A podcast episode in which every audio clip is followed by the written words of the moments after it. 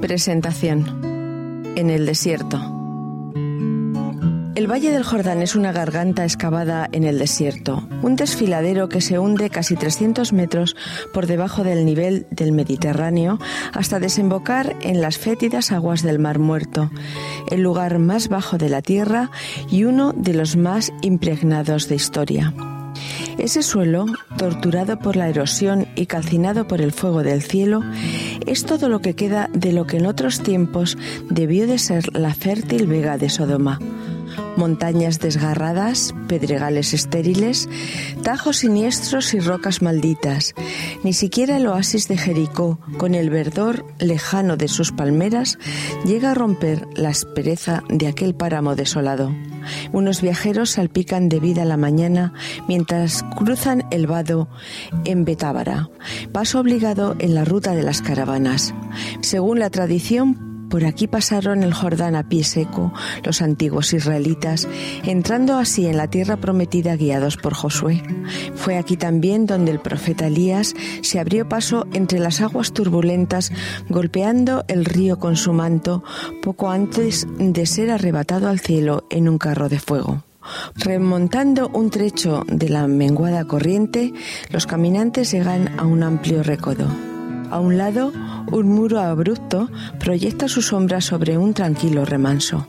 El agua que llegaba encajonada en un cauce tortuoso se apacigua y retiene sobre un banco de arena que se eleva suavemente hacia los montes de Moab un verdadero auditorio natural, donde los recién llegados se acomodan entre cañaverales, matojos de juncos, adelfas en flor y retorcidos algarrobos. Al bajar a esa hondonada se pierde de vista la soledad escabrosa del desierto. El mismo barranco cierra el horizonte. El paisaje queda reducido a dos planos, tierra y cielo, y en medio el agua limpia, azul y resplandeciente. Ese es el lugar escogido por quien ellos buscan. Allí tiene su morada, su aula y su santuario. En la soledad, la gran escuela de los hombres superiores, donde nada distrae al pensamiento, se templó su espíritu austero y fuerte, definido por el ángel como el espíritu de Elías, porque esos viajeros vienen a escuchar, Juan el Bautista. Campesinos de lejanas aldeas montañesas, pescadores de Galilea, artesanos de Judea y comerciantes de Jerusalén van acudiendo tras un penoso camino. Hace tan solo unos meses que el mensaje del precursor sacude a Israel. Dios ha guardado silencio durante siglos y si ahora habla por boca de un profeta, ellos la quieren oír. Entre la gente que llega se van formando diversos grupos. A cierta distancia y por encima de todos sobresalen algunos jerarcas de la aristocracia terrateniente y sacerdotal, elegantes, soberbios, detestados y envidiados por todos, viven de sus rentas, cargos religiosos o puestos en el gobierno. El pueblo los odia por sus abusos de autoridad, su rapiña y su opulencia han venido a distraerse y a evaluar el peligro. Son los herodianos y los saduceos, los portavoces del Sanedrín, cómplices de Herodes y espías de Pilatos. Para ellos Juan puede resultar un agitador político. Apartados también del resto de la gente están los fariseos. Si los saduceos representan la fortuna y el poder, los fariseos encarnan el saber y la ciencia escribas, letrados, rabinos, doctores, maestros, abogados, teólogos, jueces y dictadores de la opinión pública. Son los que piensan, los que influyen. Su arrogante suficiencia es la fuerza más hostil y refractaria de la predicación del Bautista. ¿Qué puede enseñarles ese pobre ignorante? Seguros bajo su manto de cultura útil, de religiosidad intachable y de respetabilidad burguesa, les preocupa sin embargo el qué dirán, el figurar y el medrar. Han venido a analizar las declaraciones inquietantes del nuevo predicador, a proteger la ley, a salvaguardar la ortodoxia, a defender la tradición. Para ellos Juan es un fanático peligroso. Entre la multitud relumbran las armaduras de los soldados. Algunos de servicio patrullan la zona para evitar tumultos, pero otros están ahí por iniciativa propia. De permiso, demasiado lejos de casa para volver, llenan como pueden el vacío de la tregua. Tras la sangre vertida, buscan la manera de olvidar el pasado o de callar la voz que turba su reposo. Tratan de escapar del círculo infernal de violencia legalizada en el que se han metido y de encontrar alguna razón para luchar más satisfactoriamente que el dinero.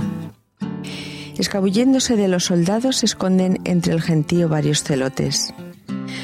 Pueden ser reconocidos tanto por la rebeldía que aflora en sus miradas como por las dagas que se adivina bajo su capa. Combaten por la independencia del país contra la ocupación militar. En su lucha están dispuestos a todo, al levantamiento, a la guerrilla y al asesinato. Tan idealistas como crueles son capaces de dar la vida o de quitarla por el bien de su causa. El gobierno los califica de terroristas. El pueblo los teme, los admira y los encubre. Son la conciencia nacional, pero confunden la religión con la voz de la raza. Su sed de libertad y de justicia los ha traído al Jordán porque Juan denuncia, al igual que ellos, los abusos de los poderosos, la corrupción de la corte y la connivencia del clero, porque esperan un líder, un Mesías que libere a su pueblo y lo salve, por fin, de todos sus males. Cerca del agua, en un pequeño círculo del que los demás procuran apartarse sin disimular su desprecio, conversan los publicanos, recaudadores de impuestos, empleados de Hacienda, aduaneros y tesoreros, colaboradores y beneficiarios de la ocupación romana. Los publicanos representan la burocracia y el fisco, los verdugos y los buitres del yugo imperial. Los acompañan unas cuantas mujeres de llamativo aspecto y risas frívolas, cargadas de vistosas joyas y de perfumes penetrantes. Despreciadas por unos, explotadas y deseadas por otros, viven con los publicanos la solidaridad de los marginados. Un poco de dinero por un poco de compañía. A caballo entre el AMPA y la burguesía, han venido al Jordán porque la soledad es triste, porque como seres humanos necesitan respeto, comprensión y ayuda, porque tal vez no les satisface su vida y sueñan con otra. De vez en cuando se advierte entre la muchedumbre el blanco hábito de los frailes esenios. Absortos en sí mismos, como en otro mundo, viven austeros su ascetismo místico y en su fervor fatalista han abandonado toda acción que no sea proselitismo o penitencia. A la sombra de su monasterio, al margen de las necesidades de los demás y de los problemas del presente, representan una forma de sectarismo entre la militancia y la inhibición. El resto del auditorio, clase media, campesinos, obreros, amas de casa con sus niños, un enjambre de pobres mendigos y enfermos y muchos jóvenes, gente común, cada uno con su historia a cuestas, arrastrando problemas familiares y conflictos personales, amores y odios, heridas e ilusiones, pasiones y temores, frustraciones y esperanzas.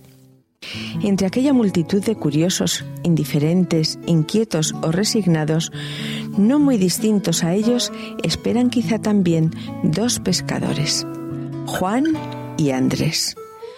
Una mujer de profesión dudosa conocida por María, un joven doctor en Derecho preocupado por su futuro, un banquero de turbio historial, un enfermo desahuciado que se cree poseído por el diablo y unos muchachos muy sanos en busca de un ideal. El fondo de sus miradas delata insatisfacción similares y luchas afines.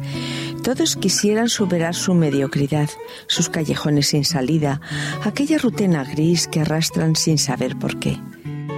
Han venido buscando aliciente y esperanza. Porque presienten que vivir puede ser algo más que trabajar o estar en el paro, sufrir y divertirse. Están ahí porque quisieran encontrar lo que les falta. Por eso han venido al borde del Jordán a escuchar la palabra de Dios de boca del profeta. En cuanto el bautista aparece sobre las rocas, un silencio sobrecoge a los presentes. Ese fulgor en su mirada es el de un enviado de Dios. Hijo único de un venerable sacerdote, ha renunciado a la vida fácil del templo para seguir su arriesgada vocación. La palabra que el Espíritu le habla en el desierto, Él la proclama a las masas con toda la fuerza de su juventud. Juan es la conciencia insobornable del que no teme a nada ni a nadie, ni al gobierno, ni al clero, ni al pueblo. Igual fustiga los vicios más comunes de la plebe que condena los crímenes más secretos de los poderosos. Tiene la elocuencia irresistible de quien proclama la verdad. Su mensaje es claro, sencillo y directo. Dios nos va a visitar. El reino del Mesías se está acercando. Preparaos para recibirlo. Juan es un alma fuerte, pero sensible ante el sufrimiento y la injusticia. Se indigna y compadece al mismo tiempo. Sus palabras reprenden a unos a la vez que animan a otros. Su proclamación no tiene el pesimismo amargo de las aves de Malagüero. El bautista es más que un reformador, un mensajero de esperanza. Citando al profeta Isaías, Juan compara a sus oyentes con el desierto que los rodea un yermo agreste que debe de ser trabajado para convertirse en campo fértil o en camino transitable para el que está por venir. Porque el Señor se acerca, como el campesino, a limpiar la era, a recoger el trigo en su granero y a quemar la paja, o como el rey a visitar a sus súbditos que deben preparar el camino y allanar el sendero para que pueda llegar. Su mensaje incontenible penetra en la conciencia de sus oyentes hasta turbar la indiferencia de unos, irritar el fanatismo de otros y encender en muchos la inquietud espiritual. Y estos se preguntan, ¿cómo nos hallará el Mesías cuando venga? ¿Seremos trigo o paja? ¿Pedregal o camino? A los detentores del poder establecido que se cierran a cualquier reforma les dirá, raza de víboras, no vayáis a creer que vuestros cargos, vuestro saber o vuestra función religiosa os podrán proteger. El hacha está puesta a la raíz de los árboles y el que no dé fruto, por muy grande que sea, será cortado. La voz dura del profeta se suaviza entre los seres afligidos y resuena entre las piedras como un grito de liberación. Los despreciados por la gente decente, conscientes de su necesidad, son los primeros en reaccionar. ¿Qué haremos? preguntan los publicanos. Dejad la codicia, no exijáis más de lo justo, descubrid la solidaridad. ¿Qué haremos? preguntan los militares, que saben hasta qué punto corrompe el poder. Dejad la violencia, no abuséis de la fuerza, vivid con fraternidad. ¿Qué haremos? siguen preguntando la gente. Dejad el egoísmo, compartid con los que no tienen nada y probad la generosidad. La poderosa voz sigue vibrando en el aire. Arrepentíos, cambiad de rumbo, cesad de dar vueltas en el desierto y avanzad de una vez hacia la tierra prometida tras el Salvador que está a punto de llegar. Puesto que todos estamos contaminados por el mal, necesitamos limpiarnos. El bautismo simboliza la purificación. Si queréis restablecer vuestra armonía con Dios, entrad en el agua. Juan termina de hablar. En silencio desciende hacia el centro del río. Algunos sienten arder en su interior una nueva llamada e intuyen que la vida y la esperanza quieren renacer. Tras un momento de recogimiento, un soldado deja en el suelo su armadura y entra en el Jordán. Después lo sigue un publicano. Tras él, dos mujeres. A continuación, unos muchachos se acercan resueltamente a la orilla, pero algo los retiene. Ante ellos, un hombre joven, a quien no habían visto llegar, se despoja de su túnica. Por la musculatura de sus hombros y brazos podría tratarse de un atleta o de un carpintero, pero hay en él algo muy fuera de lo común que llama poderosamente la atención. Su rostro juvenil, curtido por la intemperie, refleja una serenidad tal, un atractivo, una fuerza, una nobleza de carácter que no habían visto jamás en nadie y que eclipsa incluso al Bautista. Su presencia inspira admiración y respeto, como si irradiase una atmósfera sobrenatural. Todos los ojos están fijos en el extraño desconocido. El mismo Juan se ha quedado paralizado al ver que avanza hacia él, lo detiene. Ha descubierto quién es, Jesús de Nazaret, y exclama, He aquí el Mesías esperado, el Salvador del mundo. A él os conviene seguir y no a mí. El bautista está desconcertado porque Jesús sigue acercándose. Yo necesito ser bautizado por ti y tú vienes a mí. Yo solo bautizo en agua. Tú puedes bautizarnos en el Espíritu Santo. Pero Jesús ya está en medio del río. Sí, Juan, aunque no lo comprendas, yo también quiero ser bautizado. Hoy empieza también para mí una etapa nueva, especialmente importante en mi vida. Con mano temblorosa, Juan lo sumerge.